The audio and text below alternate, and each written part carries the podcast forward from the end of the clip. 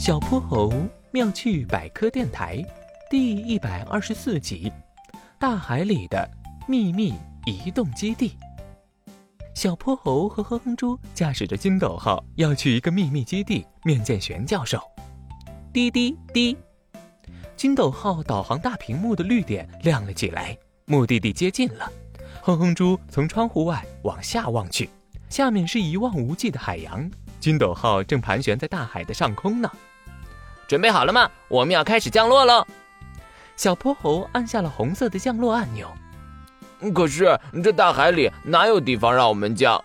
哼哼猪的话都没说完，金斗号嗖的飞速向下俯冲，穿过了一层又一层的白云，随着高度不断下降，海面中央的一个黑点被慢慢放大。好像是一艘船，看，这就是我们要找的秘密基地。小泼猴用手指了指，那是金斗号即将要降落的地方。哇，好大好大的船！我从来没见过这么大的船。哼哼猪惊呼：“海面上的这个庞然大物，足足有三个足球场那么大。”哼哼猪，这才不是大船，这是航空母舰，是玄教授参与设计的一艘大军舰。它有三百多米长呢。金斗号一降落，玄教授笑眯眯的迎上来，他早早就在这儿等着了。小泼猴、哼哼猪，你们终于到了，正好带你们参观参观我这个秘密基地。这艘航空母舰是玄教授和许许多多的科学家和建造师花了无数个日日夜夜才设计建造而成的。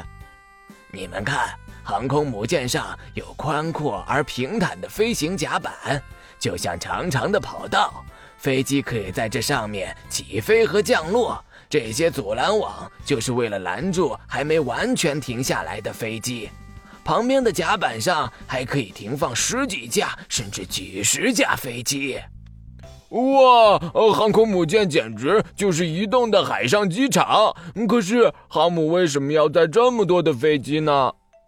哼哼猪的大脑袋里浮出了一个大大的问号。这呀，就是我今天叫你们来的原因。这些飞机都是舰载机，它们是航空母舰的武器。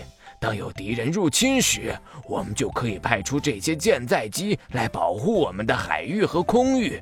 怎么样？你们愿不愿意成为这个秘密基地的特勤人员呢？小泼猴和哼哼猪坚定地点了点头。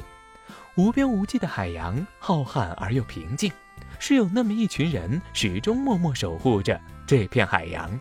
想到自己也成为了守护队伍中的一员，小泼猴和哼哼猪心里是那么的自豪。小泼猴妙趣百科，一天一个小知识。小朋友们，欢迎大家把心中的大问题、小问题在评论区告诉小泼猴。如果你的问题被选中，小泼猴不但会用一个故事告诉给你答案，还会有一件小礼物送给你哟。